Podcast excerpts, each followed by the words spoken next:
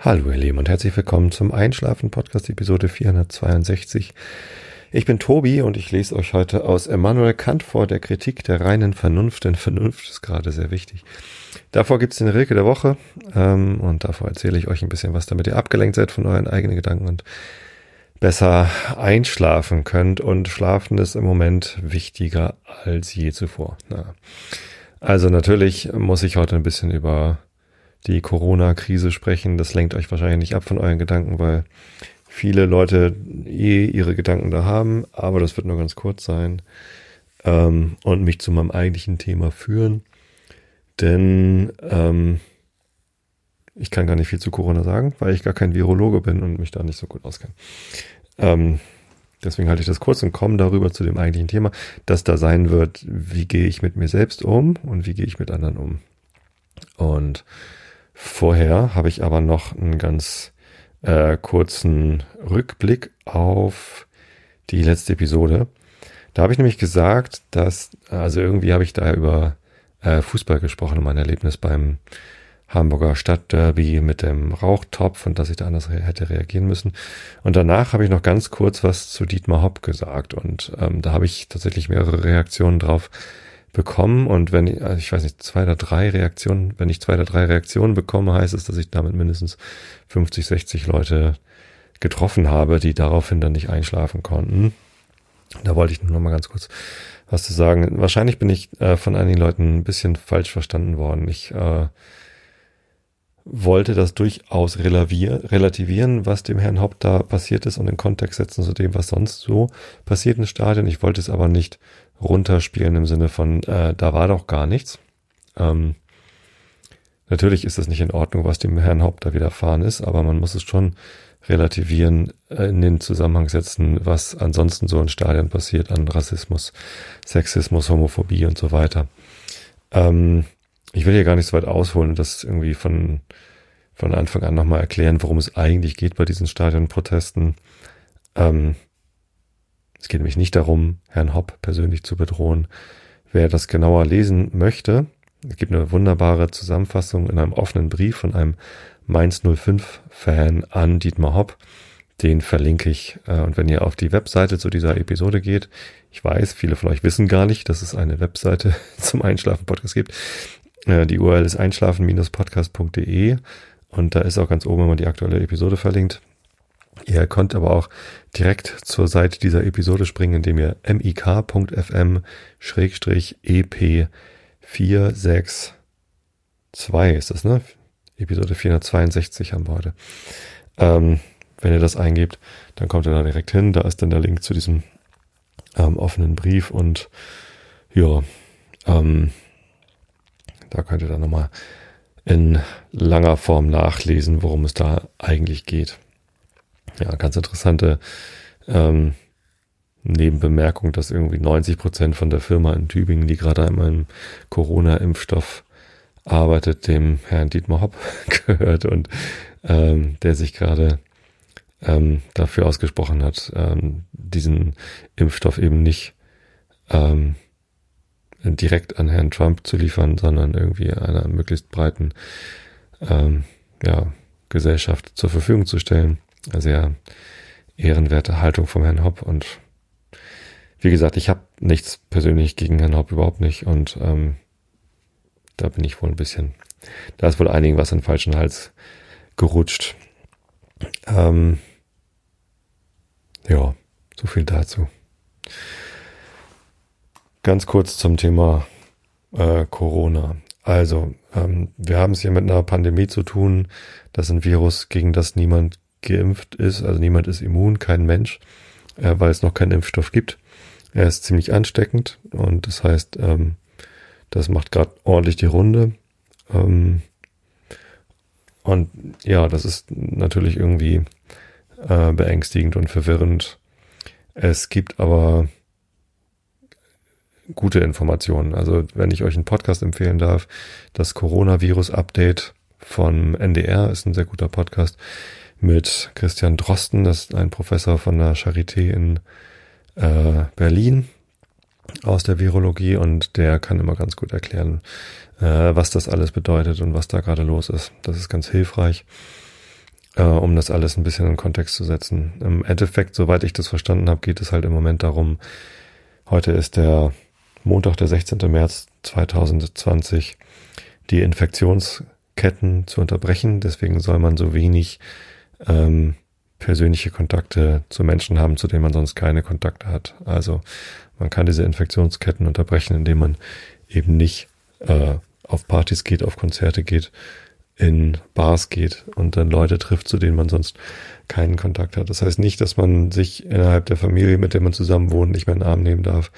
Ganz im Gegenteil, das sollte man sogar unbedingt tun, ähm, weil dieser Kontakt ja nicht außergewöhnlich ist. Es geht darum, irgendwie äh, selten oder außergewöhnliche Kontakte ähm, zu vermeiden. Und ja, das ist dann auch schon alles, wenn man draußen war, zum, beim Einkaufen zum Beispiel und einen Einkaufswagen angefasst hat, den vorher andere Leute angefasst haben, zu denen man nicht normalerweise Kontakte hat, was dann ja normal ist, dann wäscht man sich halt hinterher 20 Sekunden die Hände einfach mit Seife und fertig ist die Kiste.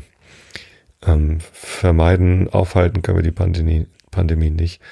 Aber es geht darum, sie zu verlangsamen, damit der Anstieg der Erkrankungen nicht so steil ist und die Gesundheitssysteme nicht überlastet sind. Das ist auch schon alles.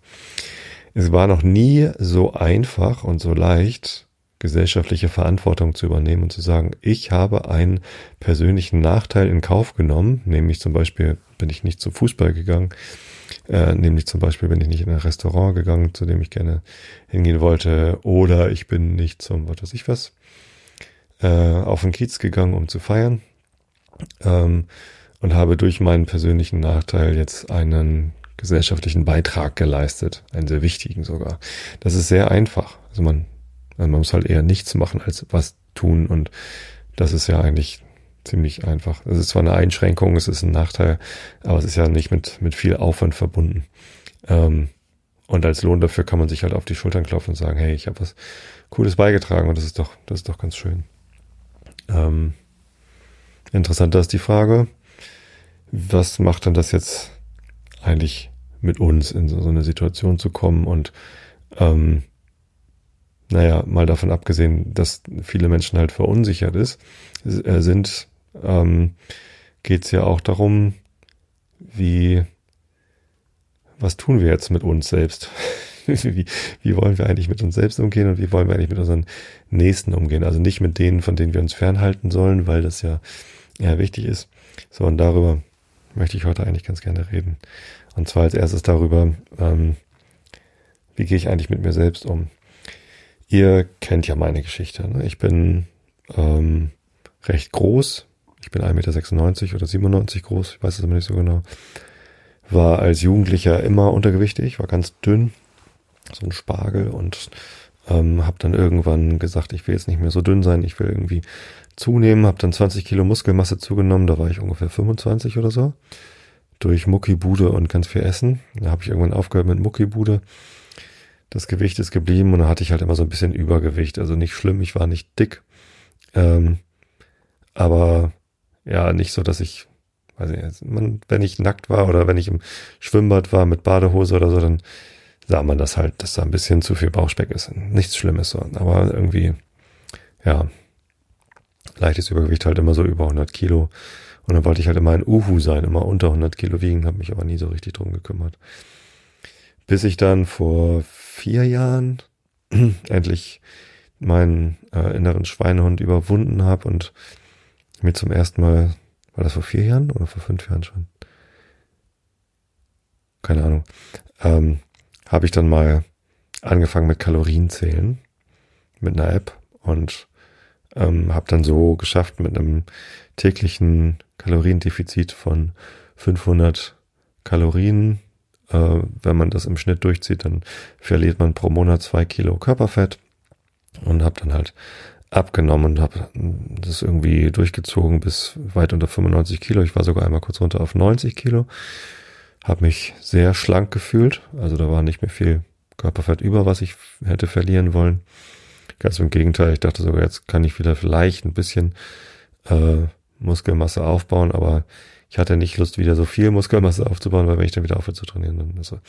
So, und ähm, in dem Zustand mit einem Pendel zwischen 92 und 97 Kilo habe ich mich jetzt die letzten vier Jahre bewegt. Ich habe immer gesagt, ich arbeite halt an mir und ich mache so viel Sport, äh, damit ich mich öfter gehen lassen kann. Und ähm, ja, das ist halt nicht besonders schlau gewesen. Also ist mir jetzt die letzte Zeit so klar geworden. Also ich musste ja ein paar Mal ähm, Reisen machen in die USA, Geschäftsreisen jetzt ein paar Mal öfter. Und jetzt hatte ich für August wieder eine geplant, die ist jetzt erstmal on hold. Also mal sehen, wie das so weitergeht mit Geschäftsreisen in die USA. Ähm, ist ja auch ganz gut für die Umwelt, wenn jetzt weniger Geschäftsreisen stattfinden. Naja, mal sehen. Ähm, zumindest durch, bei diesen Geschäftsreisen habe ich immer mal wieder so ein bisschen zugelegt. Und für mich ist Körpergewicht nicht der einzige Indikator, wie es meinem Körper gerade so geht und wie mir, wie es mir gerade so geht. Aber ich bin ja Läufer, also ich laufe ja ganz gerne. Und ich merke einfach sofort, ob ich fünf Kilo mehr auf den Rippen habe oder nicht, weil es beim Laufen schwerer wird. Also andere Leute binden sich ja extra Gewichte an die Füße, um beim Laufen einen höheren Trainingseffekt zu haben. Ähm, Brauche ich gar nicht, weil ich habe das Gewicht halt am Bauch. Und ähm, das macht einen Unterschied, ob ich mit 92 Kilo joggen gehe oder mit 97 Kilo joggen gehe. Und deswegen ist das halt schon so ein, so ein Indikator für mich, ähm, wie, wie läuft's denn gerade so mit dem Training, wie läuft's denn gerade so mit dem Laufen. Ähm, ich habe ja als Lebensziel für mich auserkoren, dass ich ähm, mindestens einmal im Monat in der Lage sein möchte, und es auch tun möchte, irgendwie so einen 10 Kilometer Lauf zu machen, einmal über den Brunsberg hier in Spritzitz zum Beispiel oder so. Das sind dann 12 Kilometer, aber ja, sowas in der Art, ohne dass ich dabei komplett irgendwie in Dutt gehe. Und ja, das ist so für mich die Definition von Fitness. Ich möchte die Fitness gerne halten. Ich möchte nicht gerne großartig noch weitere Fortschritte machen, schneller werden oder längere Strecken laufen. Also das ist alles nicht so wichtig, sondern einfach diese Fitness erhalten und das irgendwie mit einer gewissen Leichtigkeit irgendwie hinkriegen. Das ist so mein Ziel. Wenn ich aber behaupte, dass ich das irgendwie mache, um mich gehen zu lassen, dann lasse ich mich ja gehen. Ne? Und ich bin echt gut da drin, mich gehen zu lassen. Ich habe, äh, wenn ich abends von der Arbeit erschöpft bin, äh, irgendwie ein, ziemliche, ein ziemliches Verlangen danach, mich aufs Sofa zu pflanzen, Chips zu essen. Das ist echt so mein Kryptonit. Ähm, oder ein Bierchen zu trinken. Also, oder ein Glas Wein oder irgendwie, ja, es ist mir dann gut gehen zu lassen, in Anführungsstrichen, mir was zu gönnen. Ähm, und das hat aber meistens mit nochmal vielen Kalorien zu tun und das ist dann eben nicht immer äh, zuträglich. Also dann geht das, geht die Waage dann gleich wieder nach oben. Und ähm, das hat was mit gehen lassen zu tun, das hat was mit nicht mehr darauf zu achten, was der Körper eigentlich wirklich braucht zu tun. So, was hat das jetzt ganz alles mit Corona zu tun? Das hat mit Corona zu tun, ähm, dass ich ähm, ja dadurch, dass es jetzt irgendwie darum geht, so lange wie möglich gesund zu bleiben und sein Immunsystem zu stärken, dass man natürlich alles tun muss, um ja seinem Immunsystem was Gutes zu tun und irgendwie fit zu bleiben. Ähm, ausreichend Bewegung ist dann ganz gut. Allerdings passe ich auch im Moment auf, dass ich keine zu harten Einheiten mache. Also große Steigerungsläufe und irgendwie Intervalle und so habe ich vor kurzem noch gemacht. Die spare ich mir jetzt lieber, weil das eigentlich eher eine Herausforderung ist fürs Immunsystem. Wohingegen lange Spaziergänge oder Ausdauerläufe mit nicht allzu hoher ähm, Intensität. Also ich bin zum Beispiel heute Morgen bin ich vier Kilometer gelaufen mit einem Puls von 135 bis 142. Das ist irgendwie ja weit unter meiner aeroben Schwelle. Ähm, das ist keine große Herausforderung fürs Immunsystem, sondern eher stärkt meine, meine Abwehrkräfte so.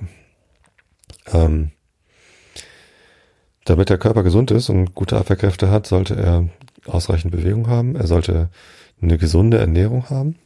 Dazu gehört eben auch, sich abends nicht noch gehen zu lassen ähm, sondern dem Körper abends äh, dann auch mal Ruhe zu geben, damit er auch zur Verdauung kommt. Autophagie ist so ein Ding, da habe ich mich noch nicht ausreichend beschäftigt, damit kenne ich mich noch nicht gut genug aus, aber ähm, diese ganze Intervallfastengeschichte ist ja darauf ausgelegt, dass man ähm, dass der Körper mindestens zwölf Stunden Pause nach der letzten Nahrungsaufnahme braucht, um Autophagie sinnvoll zu betreiben und damit dann irgendwie Dinge im Körper abzubauen, die gerade nicht so wichtig sind. Und das ist halt recht gesund. Das hat nichts mit Fasten im Sinne von, ich esse jetzt zwei Wochen lang nichts. Das ist irgendwie dann doch vielleicht eher eine Herausforderung für den Körper. Ähm, aber wenn man abends um sieben Abendbrot isst und dann vielleicht erst morgens um neun frühstückt oder so, dann hat der Körper genug Pause. Muss man nicht zwischendurch noch eine Tüte Chips essen.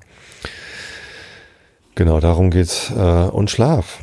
Ähm, Schlafen ist wichtig. Und gerade in Phasen, wo man besser auf seinen Körper aufpassen muss, vielleicht ein bisschen mehr Schlaf. Also ich brauche so in der Regel acht Stunden Schlaf pro Nacht, um mich gut ausgeschlafen zu fühlen und fit zu sein. Und ich versuche eigentlich im Moment eher so ein bisschen, bisschen mehr zu schlafen. So achteinhalb Stunden ist irgendwie eigentlich noch ein bisschen besser im Schnitt, im Wochenschnitt.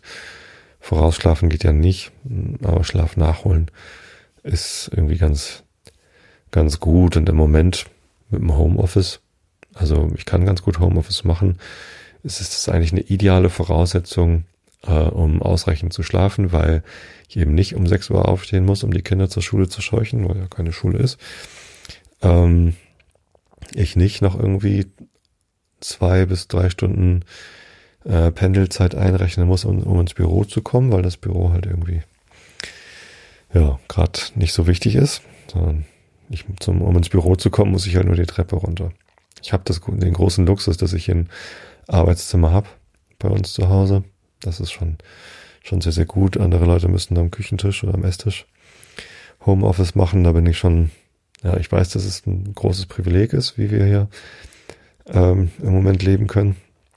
Aber ich versuche das auch irgendwie im Moment dann so zu gestalten, dass es für mich, für meinen Körper irgendwie am besten ist.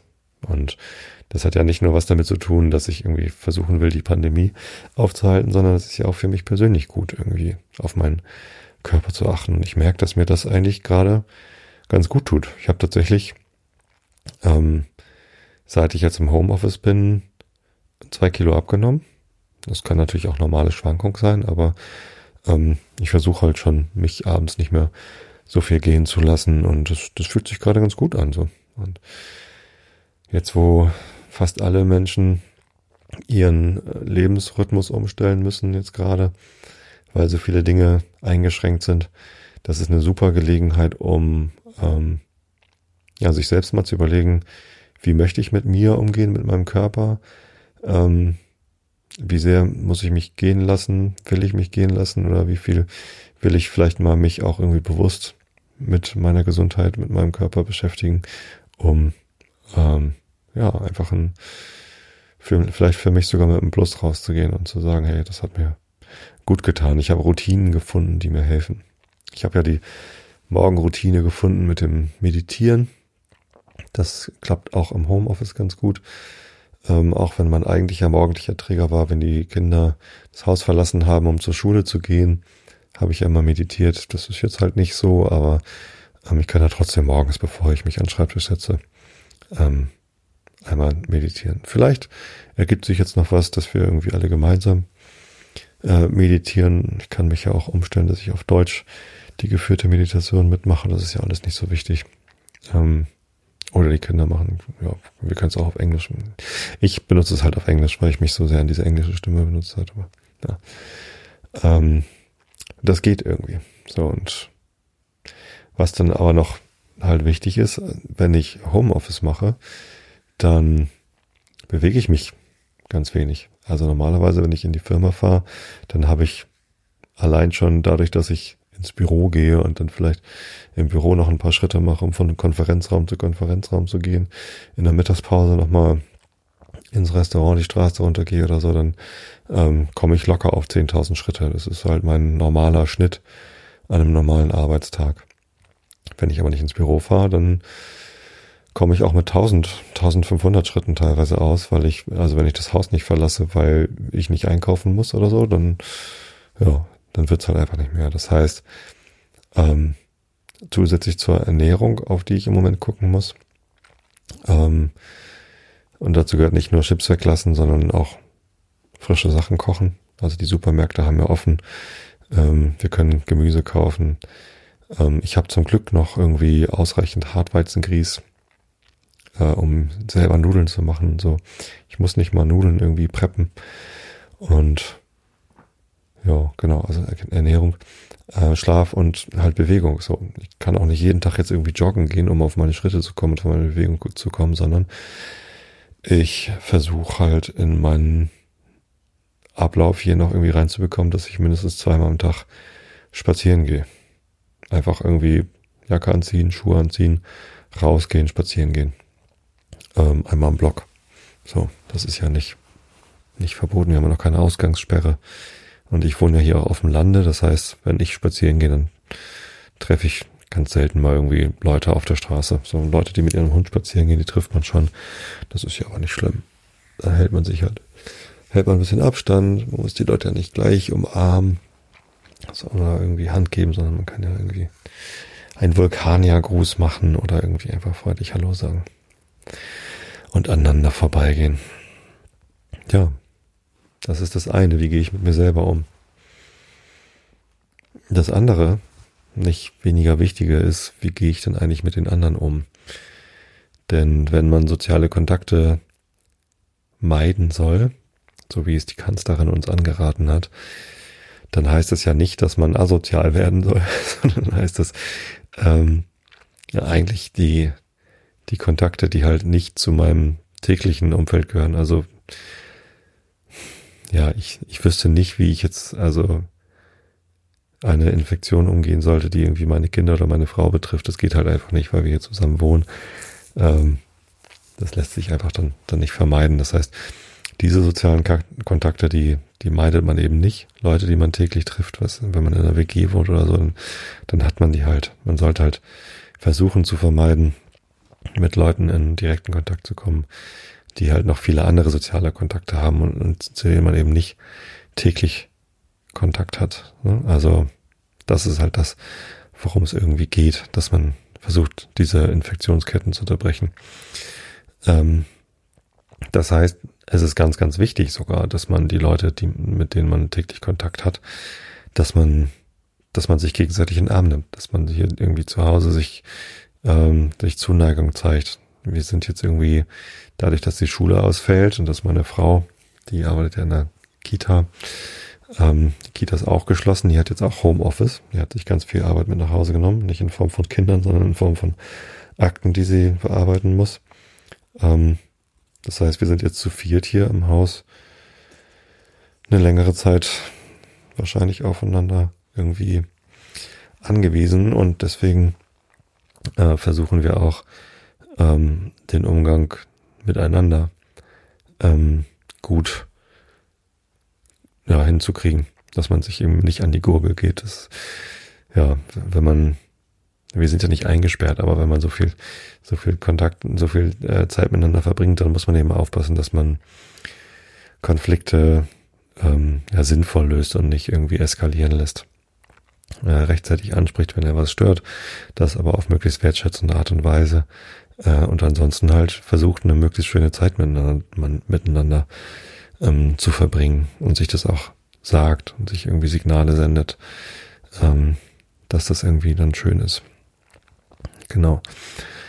So, und soziale Kontakte meiden heißt halt auch nicht, dass man nicht telefonieren darf. Also das ist ja auch ein sozialer Kontakt, wenn dann auch kein, kein Körperkontakt. Das heißt, ich telefoniere jetzt gerne irgendwie mit meiner Mama.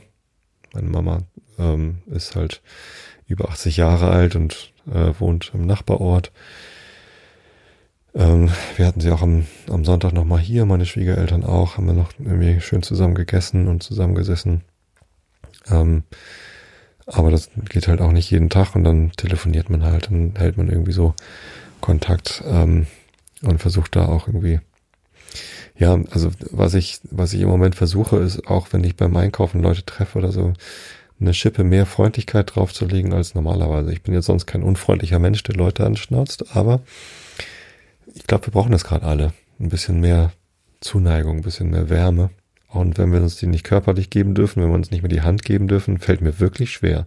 Also wenn ich Freunde treffe oder keine Ahnung, dann eben keine Umarmung und keinen Handschlag, sondern äh, auf Entfernung bleiben, dann ähm, kann man sich doch wenigstens nette Worte sagen. Und das kann man auch mit Leuten, was sind Nachbarn, die man auf der Straße trifft, einfach ein bisschen, bisschen mehr Wärme irgendwie in, in die soziale Interaktion legen, die halt auf die Entfernung stattfindet, egal ob per Telefon oder ja, oder eben auch per Internet. Ich glaube, dass äh, WhatsApp-Gruppen, Twitter, Facebook, ähm, das sind halt auch soziale Kontakte, die zwar virensicher sind, aber auch da versuche ich im Moment Gehässigkeiten und irgendwie Unfreundlichkeiten komplett äh, zu vermeiden und irgendwie mit besonders viel Freundlichkeit und, und Wärme umzugehen. Ähm, sind halt gerade schwierige Zeiten, die wir alle durchmachen und dann ist es halt auch ganz gut, wenn man, wenn man ein bisschen, bisschen lieb zueinander ist freundlich zueinander ist. Genau. Ich glaube, das ist gerade wichtig, dass wir uns Gedanken darüber machen, wie wir eigentlich miteinander umgehen wollen. Ich habe eine E-Mail bekommen von einem Hörer, der gesagt hat, er würde sich freuen, wenn ich weiterhin den Einschlafen-Podcast äh, mache. Äh, ja, natürlich. Also den mache ich doch sowieso aus dem Homeoffice. da habe ich Kontakt zu niemandem. Es gibt überhaupt keinen Grund, äh, dass ich den nicht machen würde. Klar, wenn ich krank bin und ins Krankenhaus muss oder so, dann wird das schwieriger. Ähm, dann teile ich das dann euch noch mit irgendwie auf Twitter und Facebook, wenn das dann soweit ist. Aber ähm, im Moment ist es nicht so. Ich persönlich für mich selbst habe auch gar keine Angst irgendwie vor, vor dem Virus, weil ich eben keine Risikogruppe bin. Ich bin noch nicht über 60 Jahre alt. Ich habe kein Asthma. Ich habe ein bisschen äh, Allergien, so, aber im Moment keinerlei Atemwegsvorerkrankungen. Insofern äh, für mich persönlich ist es keine so große Gefährdung. Trotzdem versuche ich natürlich, ähm, keine Infektionen zu bekommen, um eben die Weiterverbreitung ähm, gering zu halten. Nee, und ähm, solange ich kann, mache ich natürlich alle zwei Wochen Einschlafen-Podcast. Das ist gar keine Frage. Da braucht ihr keine Angst zu haben. So, ich habe jetzt irgendwie noch nicht so das Gefühl, dass ich besonders weit weggekommen bin vom Thema. Ähm, ja, ich hoffe, ich habe es euch nicht alle um den Schlaf gebracht ähm, mit dem Thema. Ich wollte euch noch ähm, mitteilen, wenn ihr, wenn ihr gepreppt habt, wie man, wie man eigentlich Nudeln selber macht. Äh, und zwar mache ich meine Nudeln ja selbst und habe dafür ein Rezept. Jetzt habe ich das ja gar nicht zur Hand, das ist ja blöde. Ähm, kleinen Moment. Habe ich natürlich in der Küche, da wo es hingehört. Und nicht im Kopf. Also Hartweizengrieß. Man sagt ja, die Regale sind leer gekauft mit Nudeln, aber wer will schon Nudeln, wenn er Hartweizengrieß haben kann? Ähm, und ich kann euch ganz schnell erklären, wie ihr selbstgemachte Nudeln herstellen könnt aus Hartweizengrieß. Das ist ein ganz einfaches Rezept. Ihr braucht Sekunde. 350 Gramm Hartweizengrieß, gibt's im Supermarkt. Ich bestelle mein Hartweizengrieß immer äh, im Internet bei der Biomühle Eiling, aber wenn ihr das jetzt alle macht, dann kriege ich da kein Hartweizengrieß mehr. Nee, kann man einfach im Supermarkt kaufen, ist gar kein Problem. Ähm, dazu braucht man circa 150, 140, 150 Milliliter lauwarmes Wasser, einfach aus der Leitung. Ähm, ein Teelöffel Salz und ein Teelöffel Olivenöl. So, und das äh, vermengt ihr einfach. Das könnt ihr mit einer Rührmaschine machen, wenn ihr eine habt, aber ich mache das eigentlich immer mit der Hand oder mit einem, mit einem Esslöffel einfach. Ähm, genau, so lange verrühren, bis das halt ein, ein fester Teig ist. Wenn er zu fest ist, vielleicht noch ein bisschen, bisschen Wasser extra rein tun, aber ja, einfach in der Schüssel oder auf der, auf der Arbeitsfläche ähm, so dass es ein richtig schöner, kompakter Teig ist. Ähm, das dauert um zwei, drei, vier Minuten. Das dauert nicht lange. Dann äh, wickelt ihr den in äh, Frischhaltefolie ein oder in ein Wachstuch oder so, dass er irgendwie äh, nicht austrocknet, aber irgendwie mal halbe Stunde, dreiviertel Stunde bei Zimmertemperatur äh, liegen kann. Genau, dann habt ihr halt so einen Klumpen Nudelteig und dann ähm, könnt ihr ihn portionieren in so ja, 90 100 Gramm Pakete ein bisschen platt drücken und entweder braucht ihr dann eine Nudelmaschine. Ähm, ich habe so einen Aufsatz für meine Küchenmaschine, dass ich das dann wieder durchziehen kann. Könnt aber auch einfach Nudelholz benutzen oder, so wie ich das früher gemacht habe, einfach eine äh, Weinflasche. Die sollte dann entweder leer sein oder noch verschlossen sein.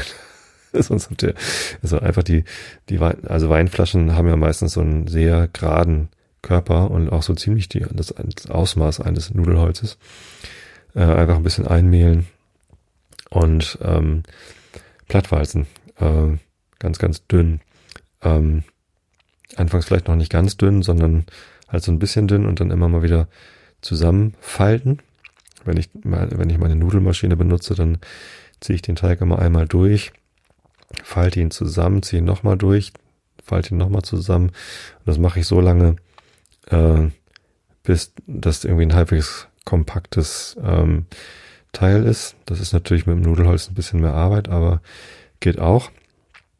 Und dann, ähm, wenn ich das Gefühl habe, jetzt ist der Teig schön, schön fest und, und kompakt, dann stelle ich die Nudelmaschine erst dünner. Also das hat, meine Nudelmaschine hat sieben Stufen und auf Stufe eins mache ich halt das mit dem Falten und dann, wenn ich das Gefühl habe, jetzt ist der Teig richtig, dann mache ich ihn erst platt und dann gehe ich meistens irgendwie runter, stufenweise bis auf Stufe fünf oder sechs und da hat man so Platten, so längliche Platten.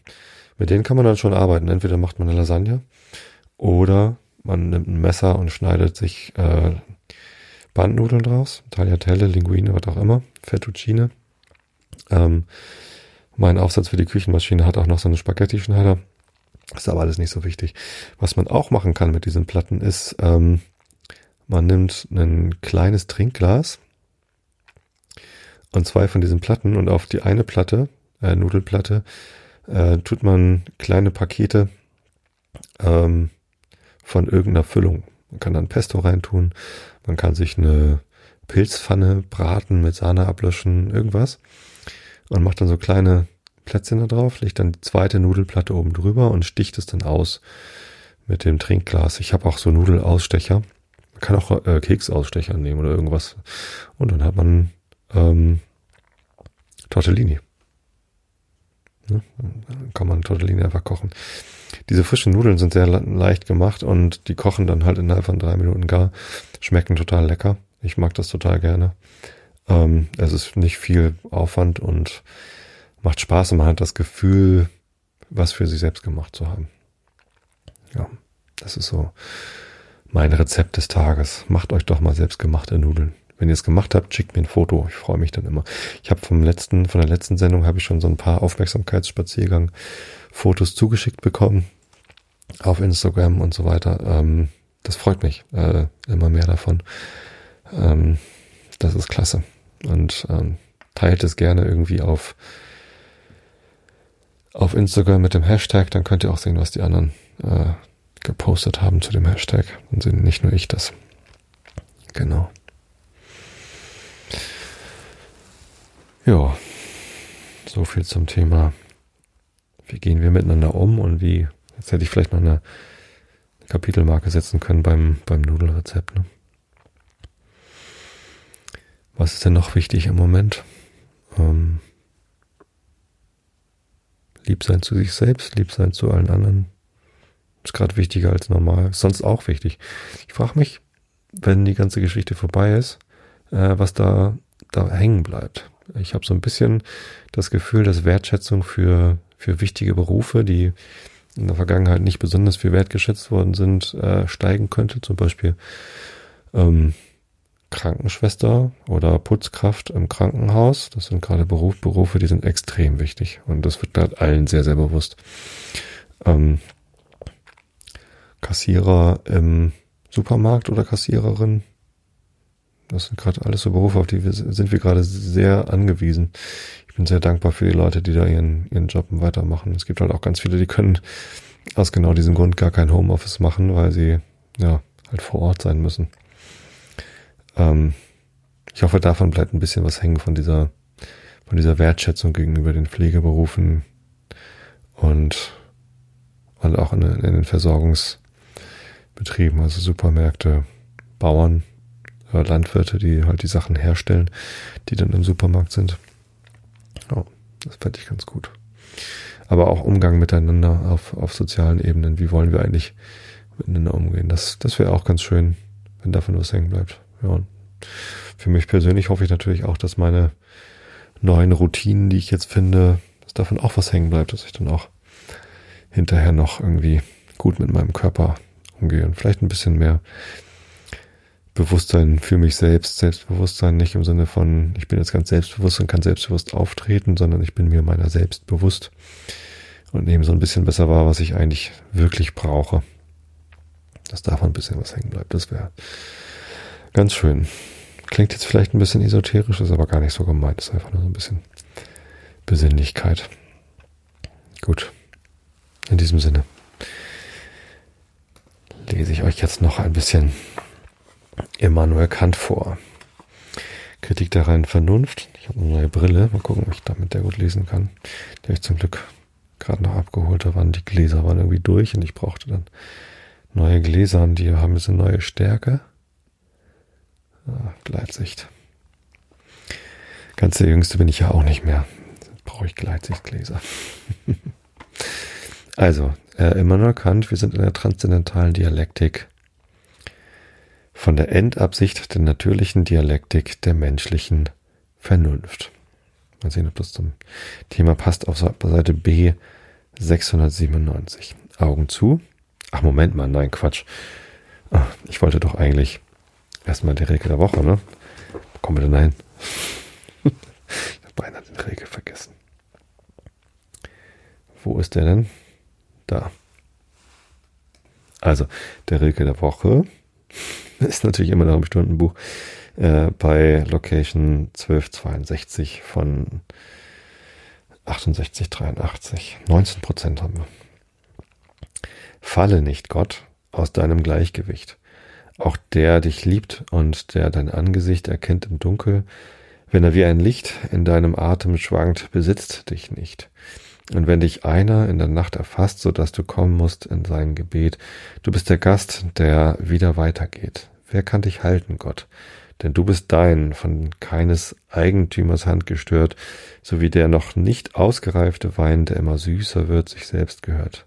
In tiefen Nächten grab ich dich, du Schatz, denn alle Überflüsse, die ich sah, sind Armut und armseliger Ersatz für deine Schönheit, die noch nie geschah. Aber der Weg zu dir ist furchtbar weit, und weil ihn lange keiner ging, verweht. Oh, du bist einsam, du bist Einsamkeit, du Herz, das zu entfernten Talen geht.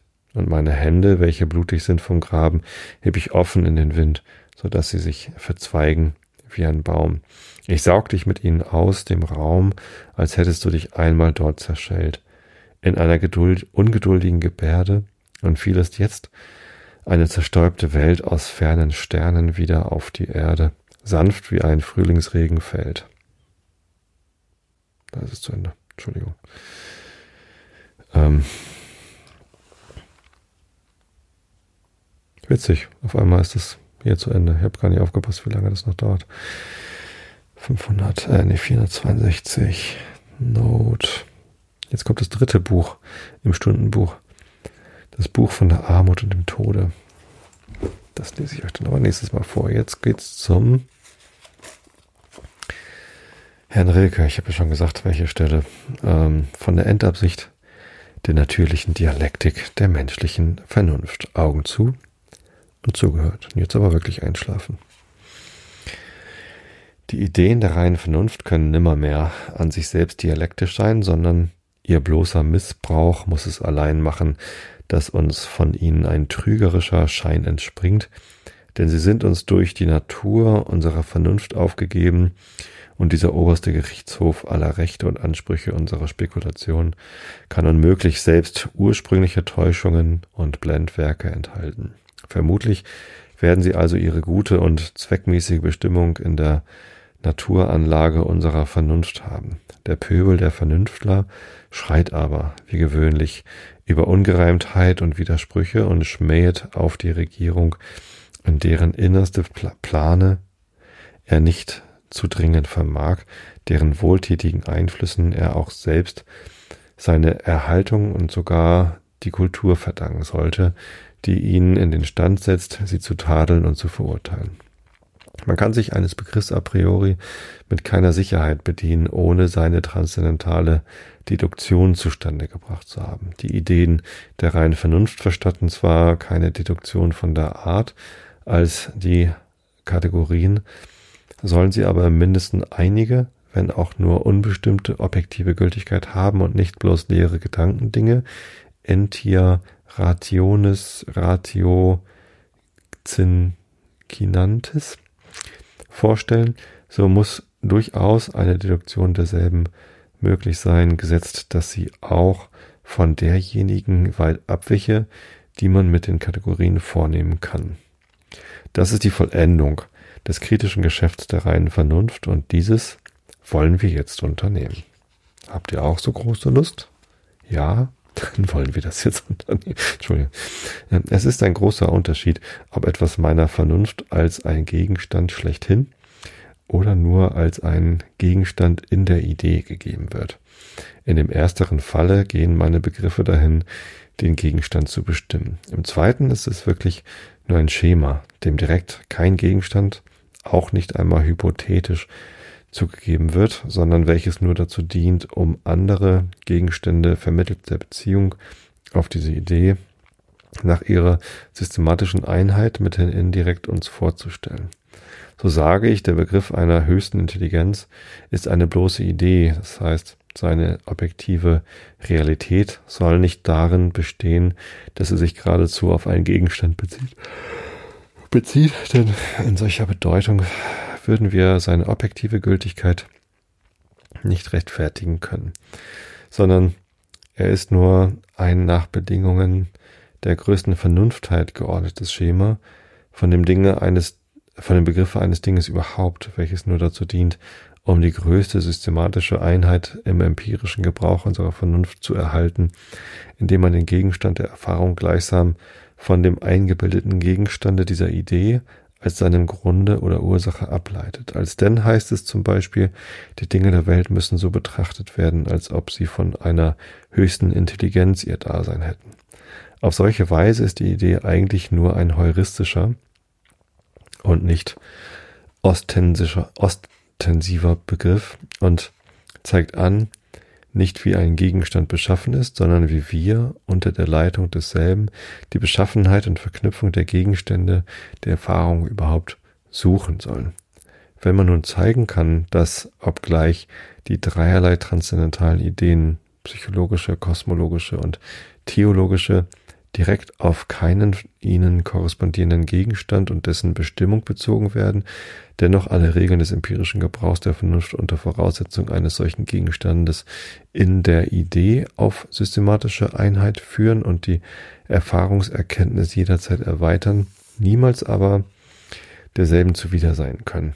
So ist es eine notwendige Maxime der Vernunft, nach dergleichen Ideen zu verfahren und dieses ist die transzendentale Deduktion aller Ideen der spekulativen Vernunft, nicht als konstitutiver, tatsächlich mit 3T, Prinzipien der Erweiterung unserer Erkenntnis über mehr Gegenstände als Erfahrung geben kann, sondern als regulativer Prinzipien der systematischen Einheit des Mannigfaltigen der empirischen Erkenntnis überhaupt, welche dadurch welche dadurch in ihren eigenen Grenzen mehr angebaut und berichtigt wird, als es ohne solche Gren Ideen durch den bloßen Gebrauch der Verstandesgrundsätze geschehen könnte. So, jetzt bin ich hier wieder bei einer Stelle angekommen, wo ich einen guten Cut machen kann. Ich merke, dass ich müde bin. Ich sollte also schlafen. Das ist immer ein ganz guter Indikator. Wenn man müde ist, sollte man schlafen. Ich wünsche euch allen, dass ihr gut durch die Zeit kommt, dass ihr ausreichend Schlaf und Ruhe findet. Ähm, ich hoffe, ich habe euch vielleicht mit meinen Gedanken ein bisschen auf andere Gedanken gebracht, als ihr sie vorher hattet. Ähm, das Thema ist natürlich schwierig, aber ja, solltet ihr damit jetzt nicht eingeschlafen sein, dann hört euch doch einfach noch eine andere Episode an, eine ältere Ist auch ganz lustig, nochmal die ganz alten Episoden vom Einschlafen-Podcast anzuhören. Das ist irgendwie so ein bisschen Sprung in der Zeit, wie ich damals gesprochen habe. Ähm, ist auch mal ganz, ganz amüsant. Und in zwei Wochen gibt's dann wieder eine Episode, die dann garantiert virenfrei ist. Hoffe ich zumindest mal. Haltet alle die Ohren steif, passt euch euch auf und ich hab euch alle lieb. Bis zum nächsten Mal. Gute Nacht.